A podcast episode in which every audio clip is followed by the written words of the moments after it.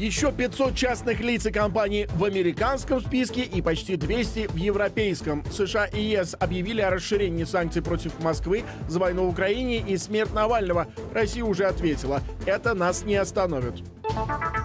Бессилие ООН и спорные военные достижения воюющих сторон. Эксперты обсуждают итоги и уроки второго года войны в Украине а также под палестинским руководством, но без связи с исламистами и под полным военным контролем Израиля. Беньямин Нетаньяху представил план после военной газы, идущий в разрез с политикой США и ЕС. Час дня в Вашингтоне, 8 вечера в Киеве и 9 в Москве. На настоящем времени «Голос Америки» о главных событиях и темах пятницы 23 февраля. Сегодня Соединенные Штаты официально объявили о новом раунде санкций против России из-за двух лет войны в Украине, а также смерти в колонии Алексея Навального. В черные списки добавили более чем 500 физических и юридических лиц, причем не только в России, но и в странах, помогающих в обходе санкций.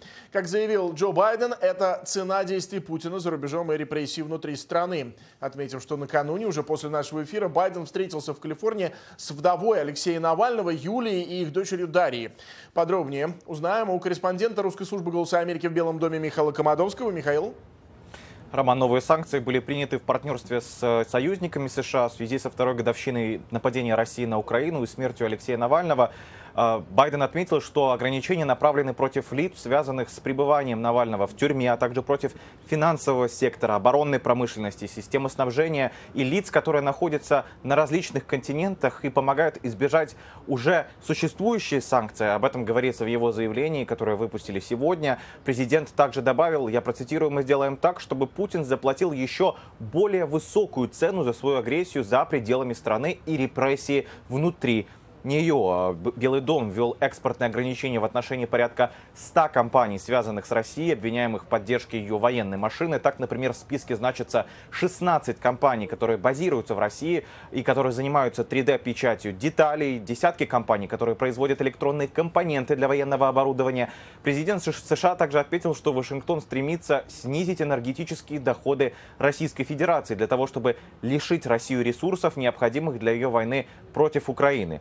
Так, Министерство финансов США ввело ограничения против финансовых учреждений, включая национальную платежную систему МИР, которая в России пришла, я напомню, на смену Визе и MasterCard, которые ушли из страны. Также ограничения затронули более двух десятков нарушителей санкций из третьих стран в Европе, Восточной и Центральной Азии, на Ближнем Востоке. Также в своем обращении президент отметил, что э, Байден, э, что он снова призывает Конгресс проголосовать за выделение средств на поддержку Украины. И сегодня э, он опять же адресовал эту проблему, выступая в Белом доме на съезде губернаторов Штатов Америки. Давайте послушаем. Два года назад, за несколько часов до рассвета, российские войска перешли границу Украины. И Путин был уверен в том, что с легкостью сможет сломать волю и решимость ее свободного народа, что он может вторгнуться в Украину и подмять ее под себя. Два года спустя понятно, что он ошибался и ошибается. Ему не удалось добиться своей цели. Киев стоит, Украина свободна, ее народ не сломлен и не покорился ему даже под натиском постоянных атак. Это результат мужества и жертв украинского народа, а также и нашей поддержки. США мобилизовали коалицию из более чем 50 стран, которые сегодня поддерживают Украину. Мы укрепили и расширили НАТО. Мы не можем бросить проделанную работу сейчас. Путин рассчитывает на то, что мы выйдем из этой борьбы, но мы не должны этого делать. Именно поэтому я вскоре буду говорить с главами стран Большой Семерки, Евросоюза и НАТО. Именно поэтому я объявлю о введении более чем 500 новых санкций в ответ на захватническую войну Путина и смерть Алексея Навального. Байден поручил своей команде усилить поддержку гражданского общества, независимых СМИ, в том числе и в России, тех, кто борется за демократию во всем мире. США также предпринимают шаги по введению визовых ограничений в отношении лиц, которые участвуют в депортации детей из Украины и их удержании в России. Также санкции связаны со смертью российского оппозиционера Алексея Навального в российской колонии. Байден возложил ответственность за это на президента России Владимира э, Путина. В санкционный список попал э, начальник ФСИН по Ямало-Ненецкому автономному округу Ракитин, начальник колонии, где умер Навальный, его фамилия Калинина. Также санкции были введены против посла Российской Федерации в Беларуси Бориса Грызлова. В заявлении президент Байден назвал Навального мужественным борцом против коррупции и непримиримым лидером российской оппозиции Путину. Э, президент Байден накануне в четверг встретился с э, вдовой и дочерью Алексея Навального, чтобы выразить свои искренние соболезнования. О встрече сообщил Белый дом. В заявлении говорится, что президент э, выразил восхищение необычайным мужеством Навального, его наследием в борьбе против коррупции и свободную демократическую Россию. Встреча состоялась в Сан-Франциско. Ну а в свою очередь министр обороны США Ллойд Остин в канун второй годовщины российского полномасштабного вторжения выразил солидарность с Украиной, подчеркнув, что борьба украинцев воодушевляет э, свободных людей во всем мире. Давайте послушаем. Давайте послушаем. После двух лет путинской беззаконной и безответственной войны мы приветствуем храбрых защитников Украины и желаем непокоренным гражданам Украины мира, безопасности и свободы.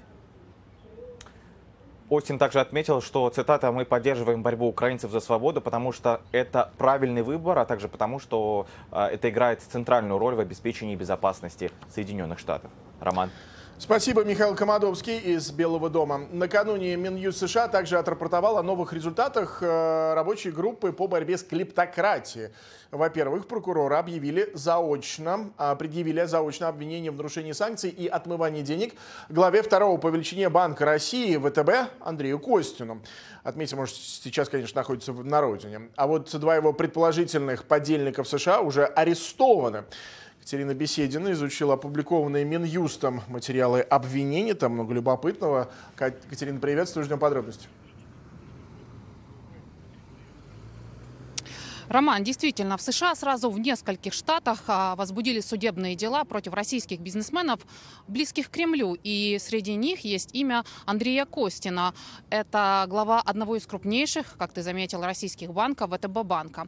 Так вот, а, Костина обвиняют в отмывании денег и нарушении санкций. Под санкциями американскими он находится с 2018 года, а под европейскими с момента признания России независимости так называемых ЛНР и ДНР. А, обвинения против Костина связаны с содержанием двух его элитных яхт стоимостью 135 миллионов долларов, а также дома в э, горнолыжном курорте Аспен. Так вот, именно э, из-за этого дома и были арестованы два человека, Вадим Вольфсон и Геннон Бонд. Их обвиняют в том, что они помогли содержать недвижимость стоимостью 12 миллионов долларов и при этом скрывали, кто ее истинный владелец.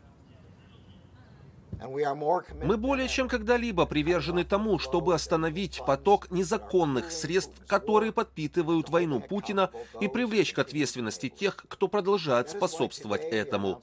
Именно поэтому сегодня мы объявляем о дополнительных мерах для привлечения к ответственности и конфискации активов, попавших под санкции пособников Кремля и российских военных.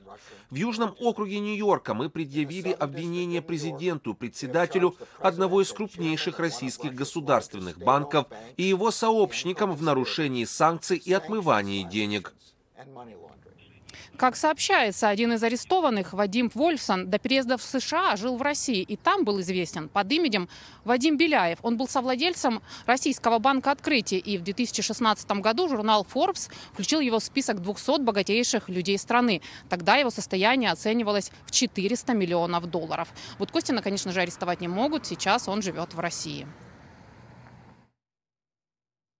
За последние два года наша оперативная группа Klepto Capture арестовала и добилась судебных решений о конфискации активов на сумму почти 700 миллионов долларов и предъявила обвинения более чем 70 лицам в нарушении международных санкций и экспортного контроля, введенных против России.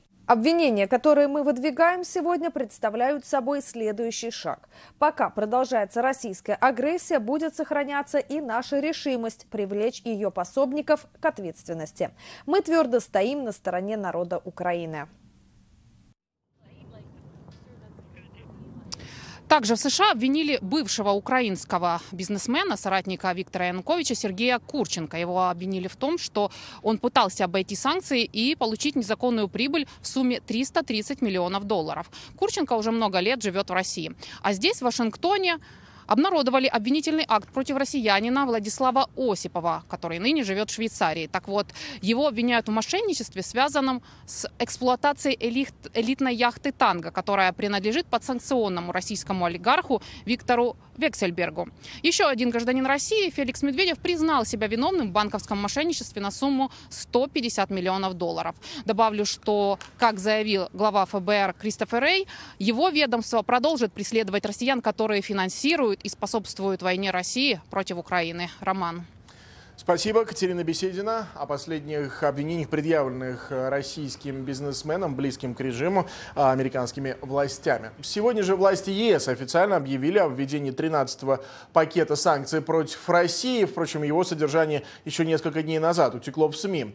В ответ о санкциях объявил и МИД России. Подробности у корреспондента Русской службы «Голоса Америки» в Брюсселе Валентины Васильевой. Валентина.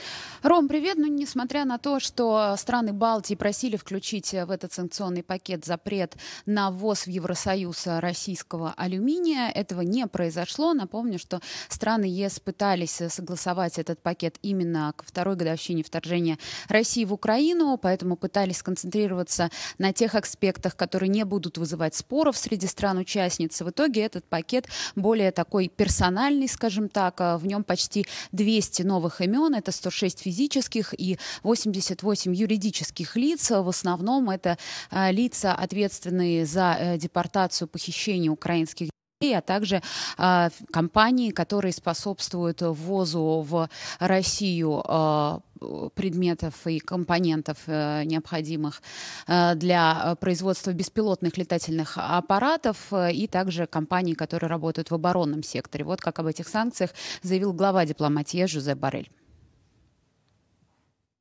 Сегодня мы ужесточаем ограничительные меры в отношении российского военного и оборонного сектора, нацеленные на предприятия в третьих странах, которые поставляют России оборудование, а также на тех, кто несет ответственность за незаконную депортацию и военное перевоспитание украинских детей. Мы по-прежнему едины в нашей решимости подорвать военную машину России и помочь Украине победить в ее законной оборонительной борьбе и восстановить свою независимость, территориальную целостность и суверенитет. Что же касается конкретных имен, то в новых санкционных списках, э, в том числе глава Тульской области Алексей Дюмин, глава Белгородской области Вячеслав Гладков, а также жена лидера партии «Справедливая Россия» Сергея Миронова Ирина Варламова, которая удочерила украинскую девочку и поменяла ей фамилию. В ответ на это российский МИД также вел свои санкции. Они в основном касаются э, европейских чиновников, э, представителей европейских коммерческих организаций, которые выступают за за военную помощь Украины, за использование замороженных российских активов на благо Украины, а также, э, как э, выразились в российском МИД, преследует российское руководство, обвиняя его в э, депортации украинских детей. И также санкции введены против чиновников евроструктур, которые работают над созданием трибунала против российского руководства. Вместе с тем санкции в ответ на гибель в российской тюрьме Алексея Навального Евросоюз Украине Пока победить в ее законной ввел, оборонительной борьбе и восстановить свою независимость как э, заявил сегодня а, представитель Еврокомиссии Петр Стана, а, эти санкции сейчас только разрабатываются, однако он сегодня прокомментировал не выдачу тела матери Алексея Навального, Людмиле Навальной, которые поставили сегодня ультиматум. Он заявил, что это в очередной раз показывает, цитата, бесчеловечную природу кремлевского режима.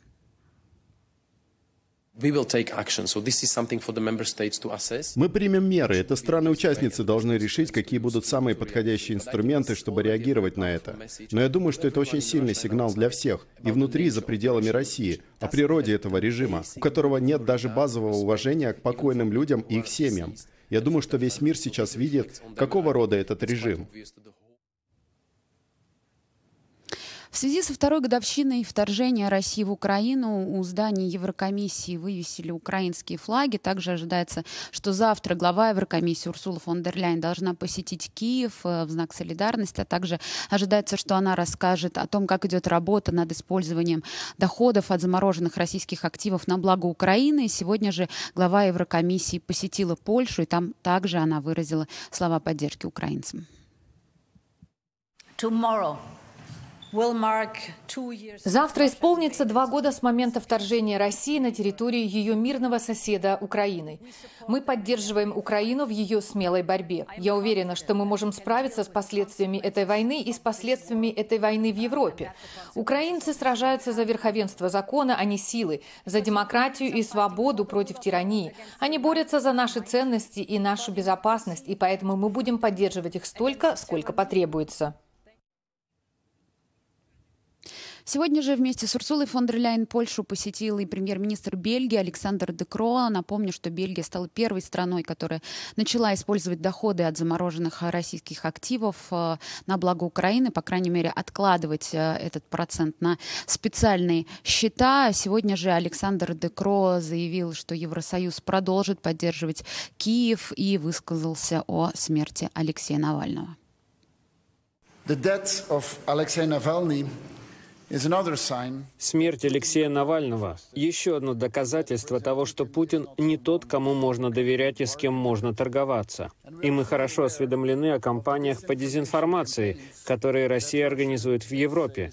Кампании по дезинформации, у которых есть только одна цель – дестабилизировать наши демократии и дестабилизировать наше единство. Сегодня же Киев посетила премьер-министр Дании Мета Фредериксон. Вместе с Владимиром Зеленским они подписали а, соглашение о гарантиях безопасности для Украины. Это уже четвертая страна, которая подписывает такое соглашение вслед за Великобританией, Францией и Германией. Готовят такое соглашение также Нидерланды. Также, как заявила сегодня Фредериксон, она считает, что уже к лету истребители F-16 окажутся в украинском небе. Рома. Спасибо, Валентина Васильева из Брюсселя. Теперь о главных сводках 730-го дня войны в Украине в дайджесте «Голоса Америки». За минувшие сутки на фронте произошло 101 боевое столкновение, заявили в Генштабе ВСУ. В нем добавили, что российская армия пыталась штурмовать левый берег Днепра. Командующий оперативно-стратегической группировкой войск ВСУ Таври Александр Тарнавский сообщил, что только на Марьинском направлении произошло 43 боевых столкновения. Враг дорого платит за попытки наступать на украинскую землю. Так, общие потери агрессора в живой силе за вчерашний день составляют 503 человека. В вооружении и военной технике 25 единиц, не считая БПЛА. По словам командующего Нацгвардии Латвии Каспарса Пуданса, которого цитирует портал Делфи, российская армия не в состоянии проводить быстрые наступательные маневры и удары, поскольку у нее нет таких огромных ресурсов. В Главном управлении разведки Минобороны Украины заявили, что Россия может использовать против Украины почти 300 боевых самолетов. За прошедшие сутки Россия атаковала 10 областей Украины. Есть погибшие и раненые среди гражданского населения. В ночь на 23 февраля Россия запустила 31 ударный БПЛА, три зенитные управляемые ракеты С-300, противорадиолокационную ракету Х-31П и две крылатые ракеты Х-22, сообщили в воздушных силах ВСУ. Украинское ПВО уничтожило 23 ударных беспилотника в пределе Одесской, Николаевской, Полтавской, Днепропетровской и Харьковской областей. В результате российского удара по многоэтажке в Днепре пострадали 8 человек, сообщили местные власти. Также ночью был обстрелян Херсон. Обошлось без жертв. В Одессе в результате атаки российских БПЛА погибли три человека. Представитель воздушных сил ВСУ Юрий Игнат заявил о готовности системы ПВО к возможной массированной атаке на вторую годовщину полномасштабного российского вторжения и призвал украинцев не терять бдительности.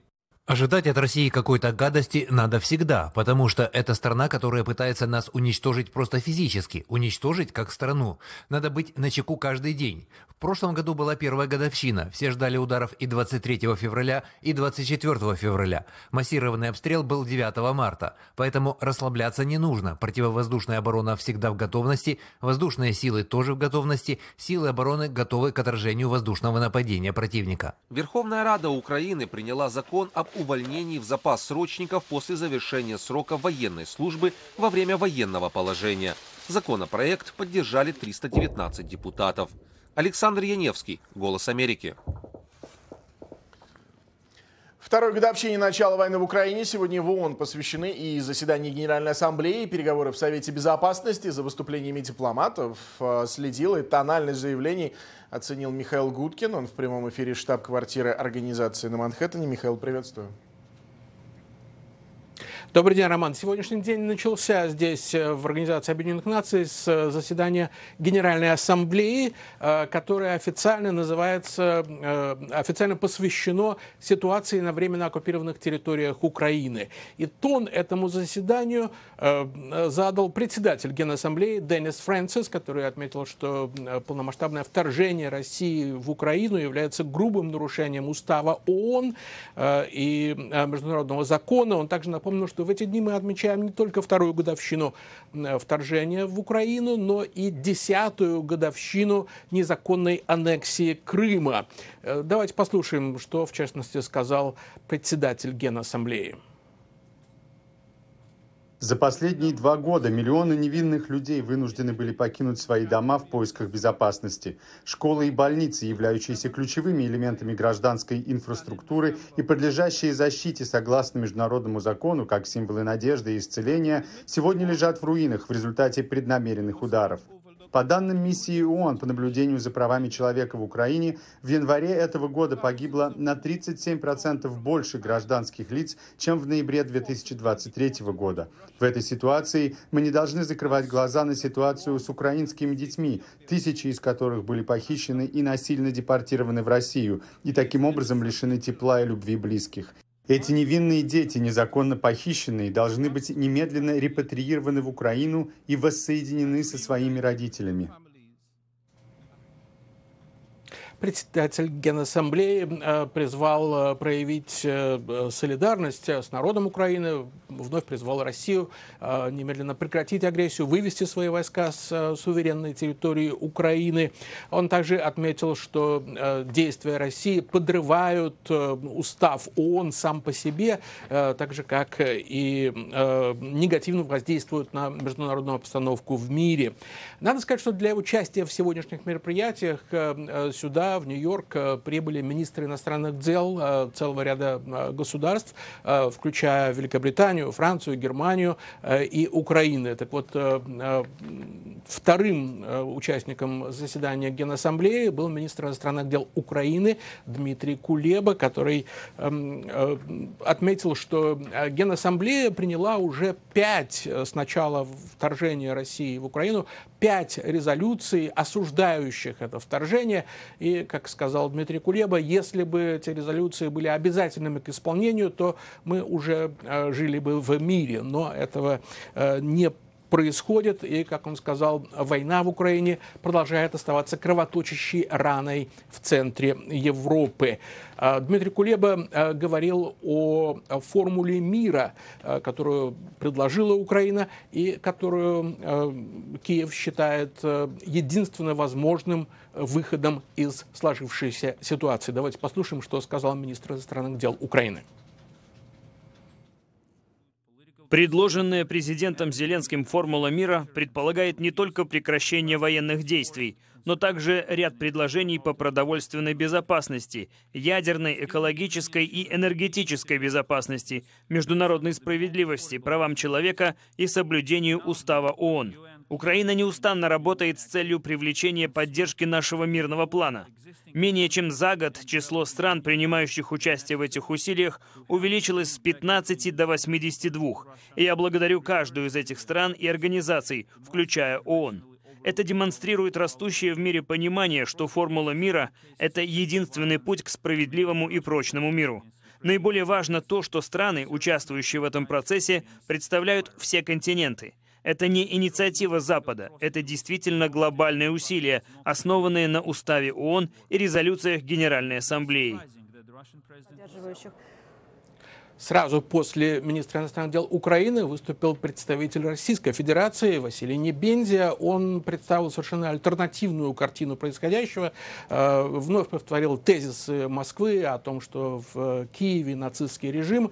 Э, говорил о том, как э, жители районов, которые занимает сейчас российская армия, приветствуют российских военных как освободителей.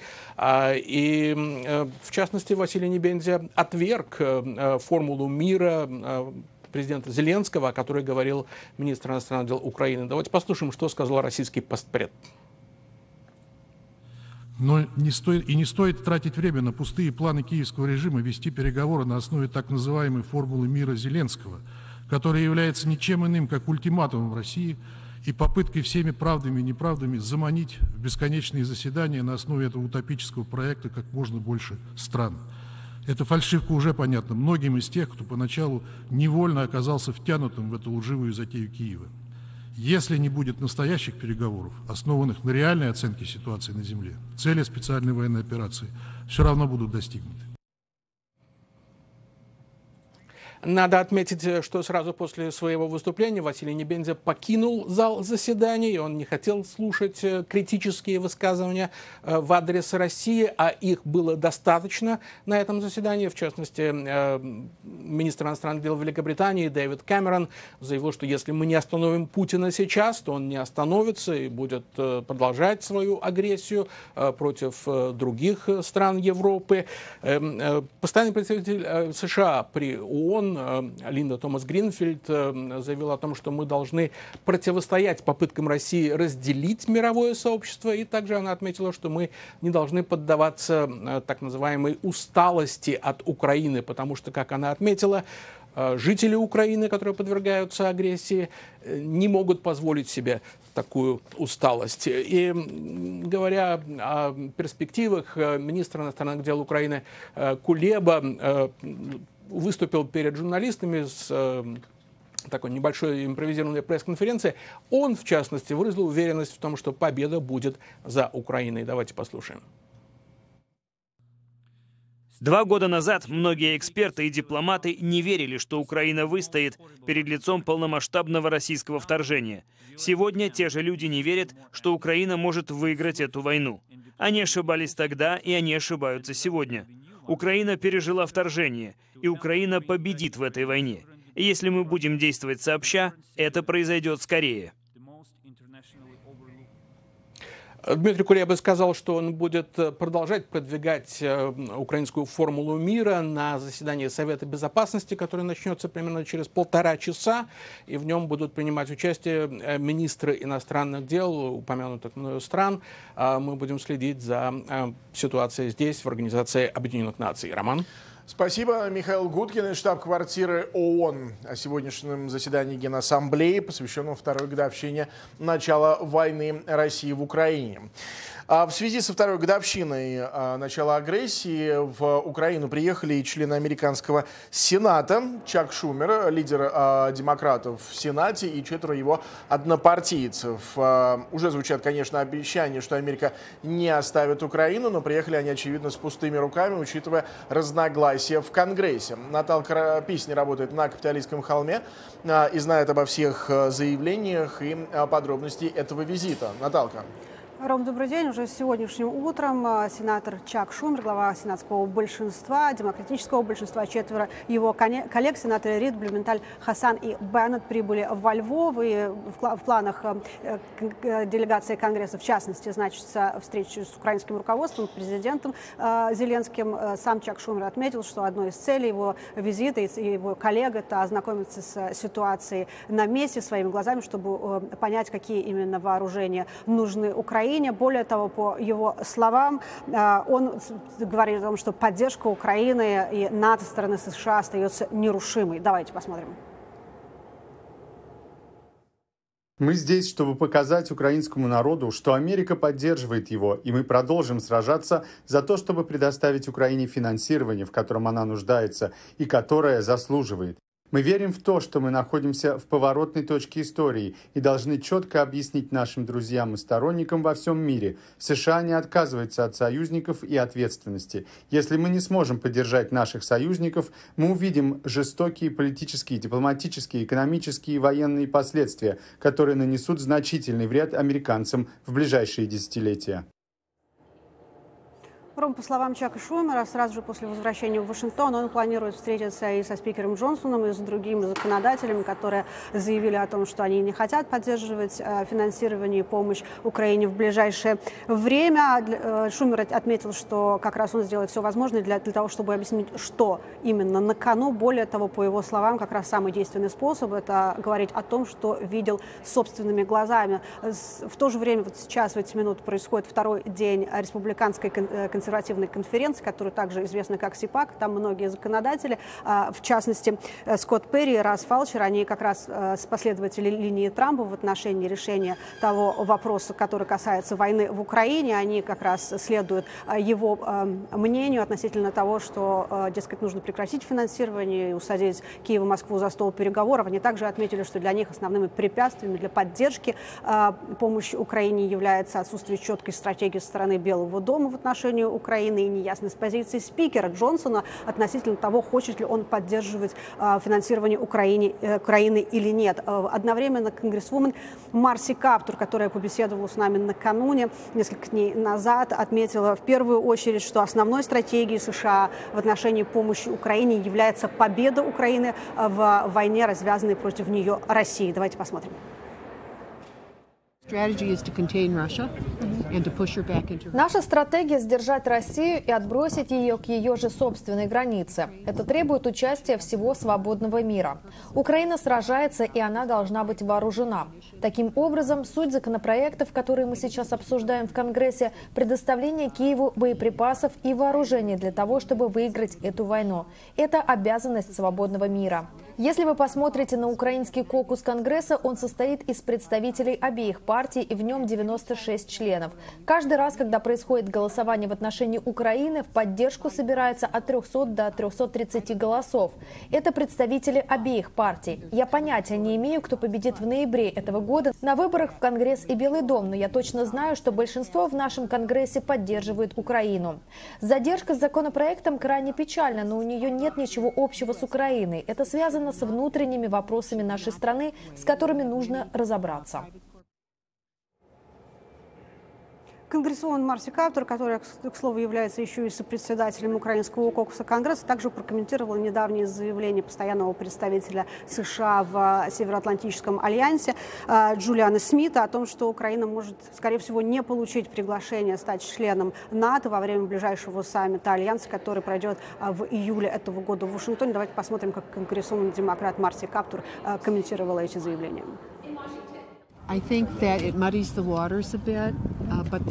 Я думаю, что последнее заявление посла США в НАТО Джулиана Смита о том, что Украина не получит приглашение для членства в НАТО во время ближайшего саммита Альянса, несколько мутит воду. Но мы демократическая республика, и мы должны позволить тем, кто выражает пусть даже экстремальные взгляды, возможность их иметь. Но давление в отношении проведения голосования в связи с приглашением Украины в НАТО растет.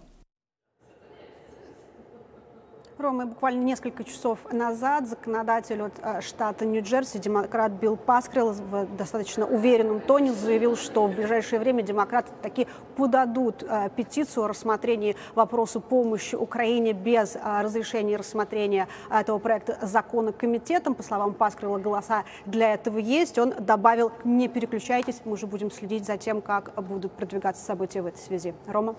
Спасибо, Наталка Писина с Капиталистского холма. Собственно, на следующей неделе Конгресс вернется с, небольшого, с небольших каникул.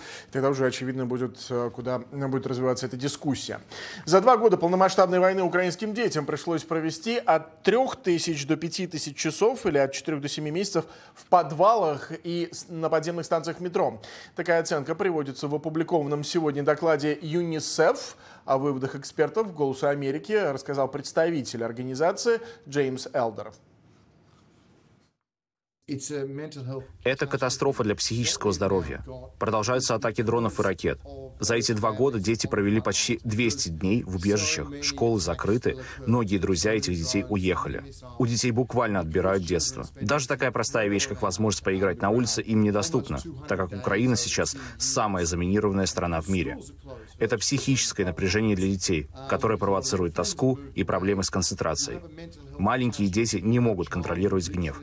Многие плачут, многие не досыпают. У многих повышенная тревожность. Война приводит к сильному ограничению их социализации.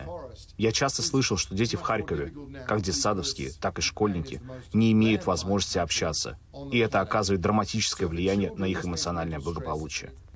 Война отнимает возможность учиться, Обычно в кризисные времена именно учеба дает чувство какой-то нормальности и надежды. Поэтому дети так отчаянно хотят снова общаться и вернуться в школу. И их не волнует, как выглядит классное помещение но они не могут вернуться в школы из-за войны. Я уже упомянул, что Украина является самой заминированной страной на планете. Мы обучили 5000 учителей правилам безопасности в таких условиях. Мы будем продолжать делать все возможное, чтобы помогать этим людям. Украинцы находятся на передовой. Детские психологи, учителя, врачи. И они делают все, что в их силах, несмотря на огромный стресс и напряжение.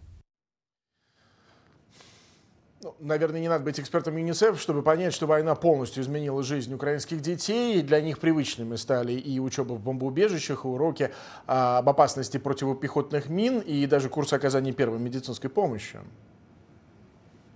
Занятиях в некоторых украинских детских садах теперь иногда проводят и такой инструктаж. Посмотри, это заброшенный дом, и это опасное место. Почему? Потому что внутри может быть граната. Эти дети ходят в садик в Ирпене. Каждую неделю у них специальный урок по безопасности. Я объясняю детям, что если они видят какой-то предмет, лежащий на земле, его нельзя брать в руки ни при каких обстоятельствах, даже если это игрушка или конфета, потому что их могли начинить взрывчаткой. Российская армия оккупировала Ирпень в начале марта 2022 года, через месяц после начала полномасштабного вторжения в Украину. Уходя, российские войска заминировали город. Теперь дети всех возрастов ходят на уроки об опасностях военного времени. Для них эти опасности стали реальностью, с которой они сталкиваются каждый день. Ну и тут шокована всередині. Честно говоря, очень сложно рассказывать все это детям, но я знаю, что должна это делать. У нас есть разные игры, книги и загадки про мины, гранаты и про взрывы. Агентство ООН ЮНИСЕФ предоставляет обучающие материалы для детей дошкольного и школьного возраста по всей стране. На примере жизни в Украине в этих пособиях показывается детям, где могут находиться опасные предметы и что детям нужно делать в таких ситуациях. Также здесь номера телефонов, по которым нужно позвонить, когда они увидят взрывоопасные предметы. Около 30% территории Украины в настоящее время загрязнено минами. Эти школьники в Киеве сегодня на уроке оказания первой помощи. Ребята заучивают номера телефонов, по которым следует позвонить в случае, если они увидят подозрительный предмет. 12-летний Андрей, бежавший с семьей из своего дома в Мелитополе, объясняет, как он понимает войну. Война – это когда одна країна. Война – это когда одна страна хочет захватить территорию другой страны. Они бомбят и ездят там на артиллерийских машинах всех видов. Педагог Людмила Гаврилюк говорит, что дети Украины преждевременно взрослеют и нуждаются в большем внимании и заботе.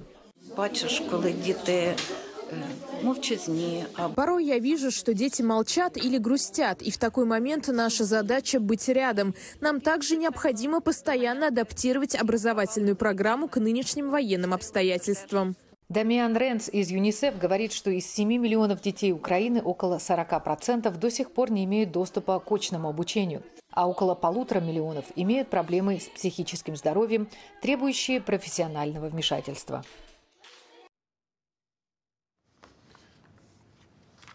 В США с гастролями приехал Андрей Макаревич, уже находясь в Америке. Музыкант вместе с десятками других российских знаменитостей обратился к российским властям с требованием отдать семье тело Алексея Навального. Макаревич рассказал съемочной группе русской службы «Голоса Америки» в Лос-Анджелесе о своем отношении к смерти Навального, его, и мытарством его родных, о войне в Украине и иммиграции в Израиль.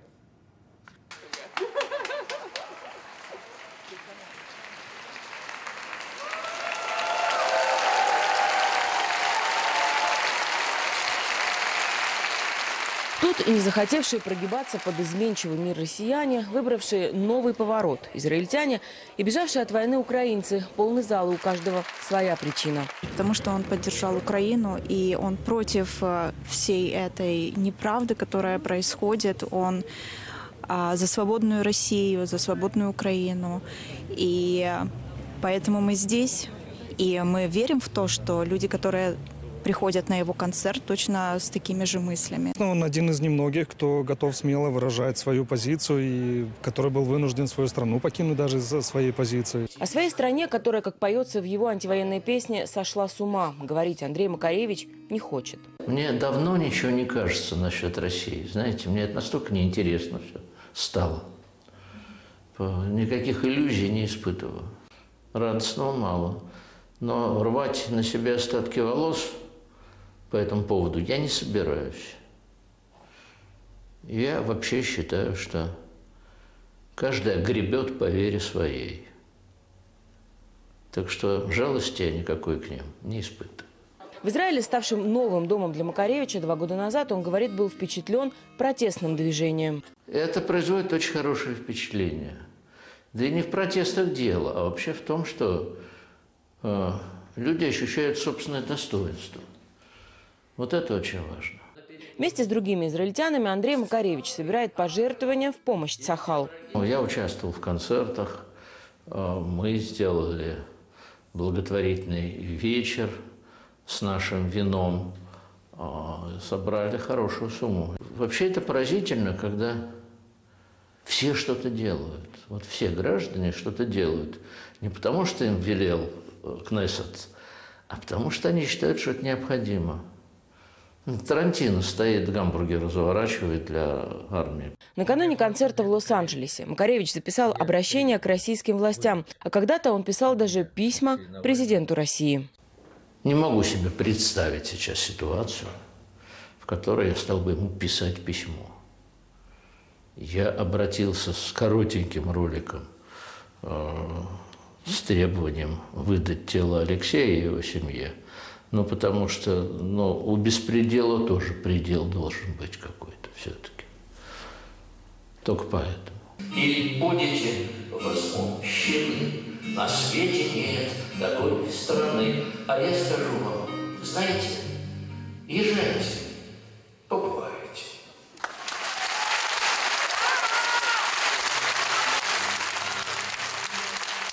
Зашла тема про смерть Навального. Я э, скажу, что сегодня стало известно якобы об ультиматуме матери Навального. Если она не согласится на тайные похороны, якобы следователь пригрозил похоронить Навального на территории а, колонии. Об этом сообщили соратники а, умершего оппозиционера.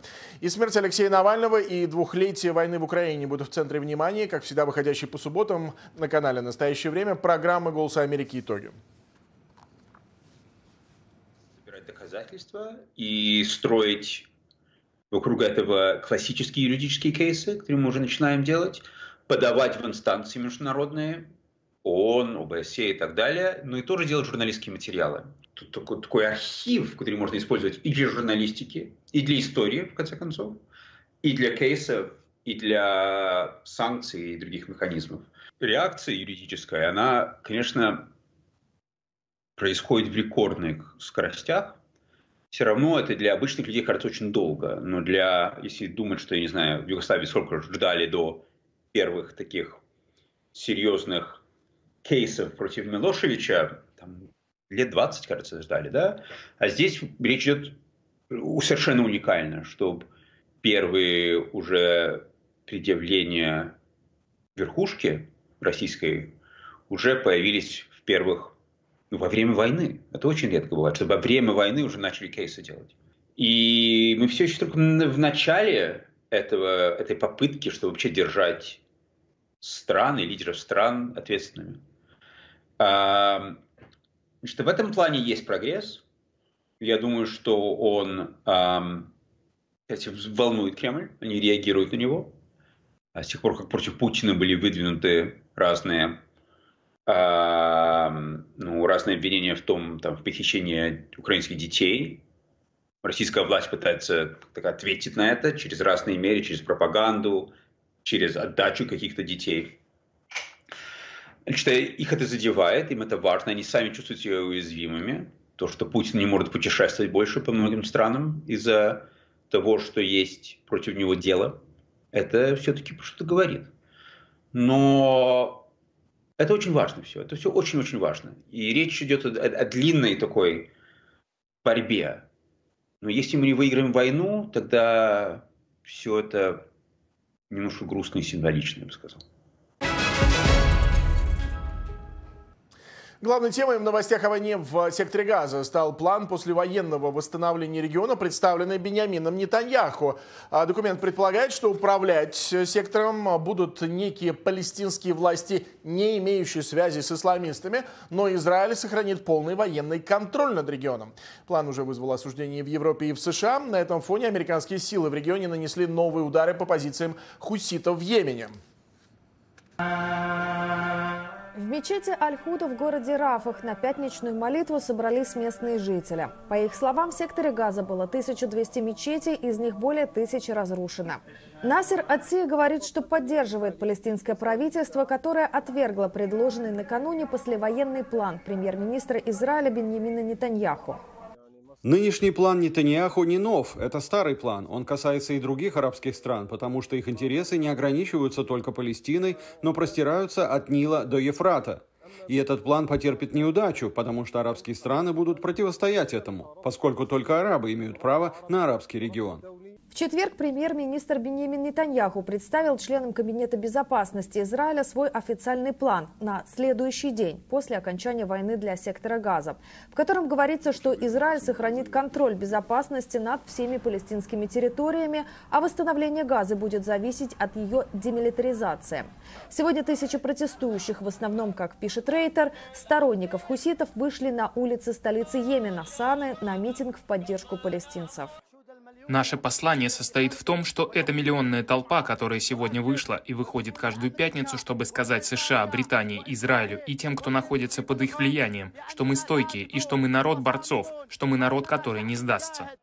Тем временем Международный суд ООН в Гааге постановил не принимать превентивных мер в отношении Израиля из-за запланированной военной операции в городе Рафах в южной части сектора Газа на границе с Египтом. Также в Международном суде продолжаются слушания по вопросу об оккупации Израилем палестинских территорий.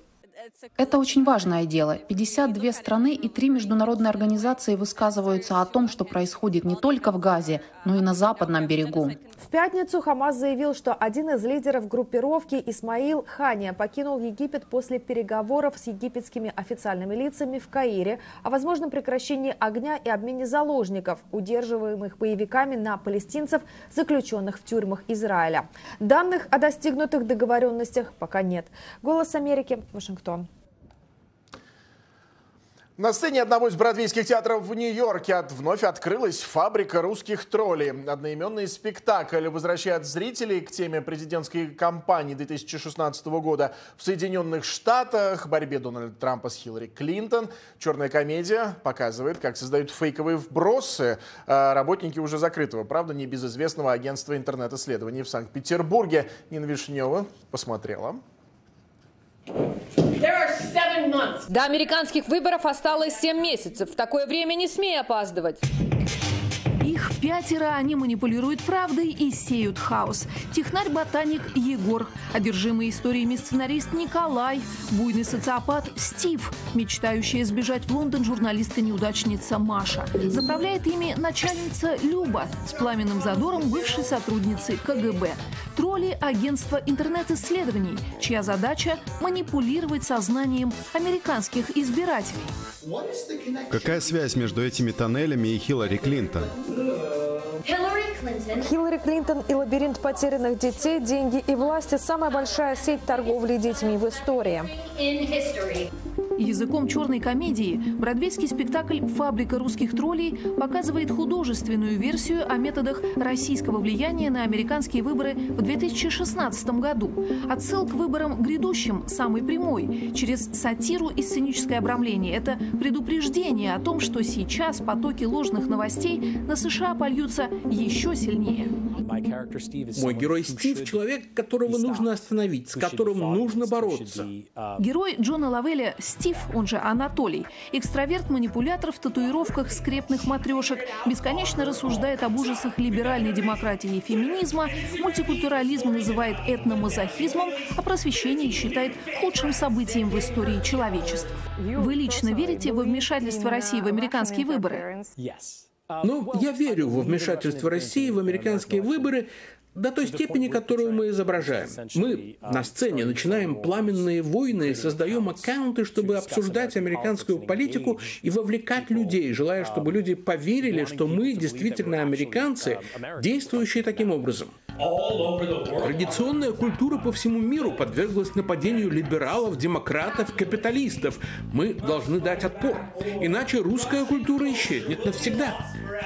Дональд Трамп, как потенциальный возвращенец в Белый дом на нынешних выборах, еще больше возвращает зрителей к выборам 2016 года. Тогда против его соперницы Хиллари Клинтон в интернете чего только не было. Ее проигрыш для многих стал настоящим ударом, а в нью-йоркской штаб-квартире Клинтон на Манхэттене еще до объявления окончательных результатов мало кто сдерживал слезы. Спектакле «Фабрика русских троллей» Маша и Николай дружно работают над таким вбросом. Хиллари Клинтон похищает детей-мигрантов через подземный тоннель под Диснейлендом. Контент разносится в сети, виральность достигает многомиллионных просмотров. Надеюсь, зрители уйдут с более глубоким пониманием справедливости в отношении восприятия новостей и того, что из себя представляют новости на самом деле. Героиня Ренаты Фридман грезит о Лондоне. Именно в Туманном Альбионе бывшая журналистка Маша мечтает заняться йогой и забыть о России. Но для того, чтобы уехать, нужны деньги, а за фейки, как выясняется, хорошо платят. Почему ты хочешь эту работу? Она кажется интересной. Попробуй еще раз. Я хочу влиять на ситуацию. Мы как раз этим здесь занимаемся. О чем должны думать зрители, которые сейчас приходят на эту пьесу? Какая главная идея? Мы хотим, чтобы люди голосовали. Мы хотим, чтобы люди были информированы о том, из каких источников они черпают информацию, и не относились легкомысленно к новостям, которыми они делятся даже с соседями. Вот вы сидите в интернете и говорите, о, я не знаю, что это такое, но я поделюсь этим. Иногда мы верим в ужасные вещи. Так что найдите источник. Большая часть твитов, отражающихся на стенах, вовсе не художественный вымысел авторов. Лишь несколько придуманы, остальные взяты с фейковых аккаунтов в интернете. Расслабься, это все фейк. Хэштег fake news. Хэштег я с ней, хэштег русские тролли. Абсурдность вбросов, лозунгов и мемов вызывает громкий смех в зале. Все это очень забавляет, ровно до тех пор, пока зрители не осознают. Они и есть те самые пользователи, за которыми охотятся интернет-тролли. И это имя опять может манипулировать какой-нибудь очередной Егор, который пишет твиты от лица выдуманного афроамериканца, а потом займет первое место по числу таких вбросов и выиграет приз, о котором давно мечтал – микроволновку. Нина Вишнева, Владимир Бадиков, Наталья Латухина. «Голос Америки», Нью-Йорк. Не пропустите в воскресенье новый выпуск проекта «Нью-Йорк, Нью-Йорк». Вот что подготовили наши коллеги Елена Мещерякова и Евгений Маслов. Завтра два года с начала войны в Украине и по трагическому совпадению 9 дней с того момента, как не стало Алексея Навального. Здесь, у Генерального консульства России в Нью-Йорке, на выходных пройдет очередной митинг, уже пятый с прошлой недели. Активисты собираются прийти в черном, чтобы почтить обе даты. Дату войны в Украине и дату смерти Алексея Навального. И, конечно, в такие дни контент Нью-Йорк, Нью-Йорк не может быть однозначно развлекательным, хотя он будет точно интересным. Мы уже не раз объясняли нашим зрителям в комментариях, почему все происходящее в мире непременно затрагивает и Нью-Йорк. По-другому быть не может Нью-Йорк действительно столица мира и не столько в финансовом, сколько в демографическом смысле. Треть жителей Нью-Йорка родилась не в США, и поэтому каждая болевая точка в мире отзывается в этом городе кровно, нервно, как-то эмоционально. В нашем следующем выпуске мы расскажем о людях, которые, потеряв родной дом, близких, родину, смогли обрести, как бы громко это ни звучало, достоинство, свободу и надежду. Вот какие истории ждут вас в это воскресенье. Навальный Way. Нью-Йоркцы начали сбор подписей за переименование части улицы, на которой находится консульство Российской Федерации. Уезжать или переезжать? Советы российского правозащитника, сменившего московскую квартиру на бруклинский приют для мигрантов. Папа на фронте, но мама рядом. Американские победы юной звезды синхронного плавания, чей бассейн в Харькове разбомбили. Бургер из баранины и мятный чай с имбирем от рака. Секреты средиземноморской диеты израильского профессора химии. Смотрите нас в ближайшее воскресенье на канале «Настоящее время» и в социальных сетях «Голоса Америки». Ищите нас по хэштегу «Нью-Йорк, Нью-Йорк».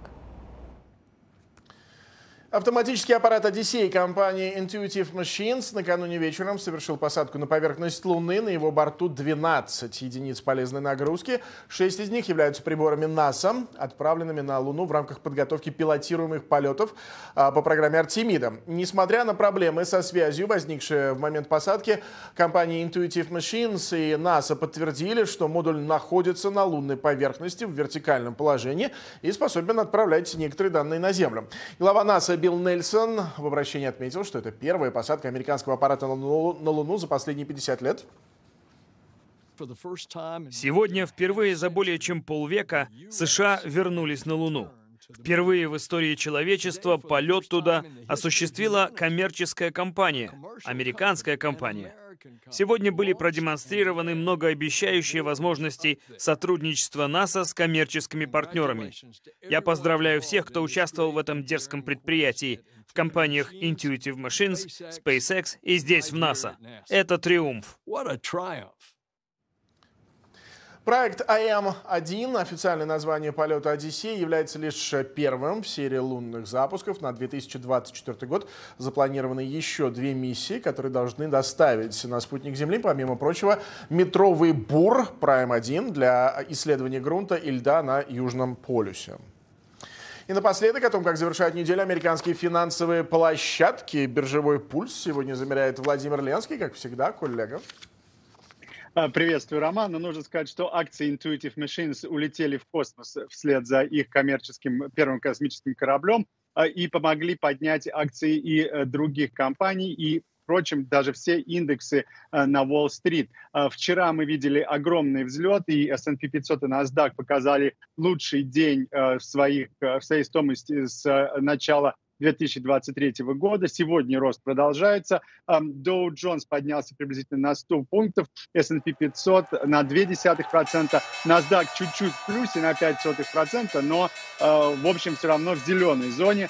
Все три основных индекса сейчас на пути к успешной неделе. За эту неделю S&P 500 и NASDAQ увеличится где-то на полтора процента, а Dow Jones более чем на процент. А накануне управляющий Федрезерва Кристофер Уоллер подчеркнул позицию Центробанка о том, что э, политики должны быть осторожными в своей кредитно-денежной политике, э, в том смысле, чтобы понизить учетную ставку. Скорее всего, этого не произойдет еще некоторое время в Соединенных Штатах из-за того, что поступили январские данные по инфляции, которые оказались несколько выше, чем того ожидали и инвесторы, и руководители Федрезерва. Но немножко подробнее об Intuitive Machines. Акции компании увеличились на 30% после успешной посадки э, на Луне. Кроме того, э, мы сейчас отмечаем, что рыночная стоимость компании Intuitive Machines достигла 800 миллионов долларов. У компании есть пятилетний контракт на 720 миллионов долларов с, с НАСА, с центром в Мэриленде, который принесет Intuitive Machines приблизительно 11 миллионов долларов в месяц. Так что эта компания, скорее всего, будет только расти. Вот компания, которая с трудом выживает, это Carvana. Компания, которая занимается продажей поддержанных автомобилей, так скажем, в бесконтактном режиме. Эта компания Э, пользовалась огромной популярностью во время э, пандемии COVID-19, э, когда требовались очень сильно поддержанные автомобили, а производство новых было замедлено. Но с тех пор ситуация с производством новых автомобилей улучшилась, и поддержанные автомобили стоят гораздо дешевле. Теперь Карване приходится избавляться от своих старых запасов. Роман? Спасибо, Владимир Ленский из Нью-Йорка о том, как завершает неделю американские финансовые площадки. Спасибо, что провели этот час с нами. Напоминаю, завтра в субботу выпуск программы «Итоги», посвященный двухлетию войны в Украине, а также смерти Алексея Навального. И в воскресенье а, выпуск программы «Нью-Йорк, Нью-Йорк». Увидимся.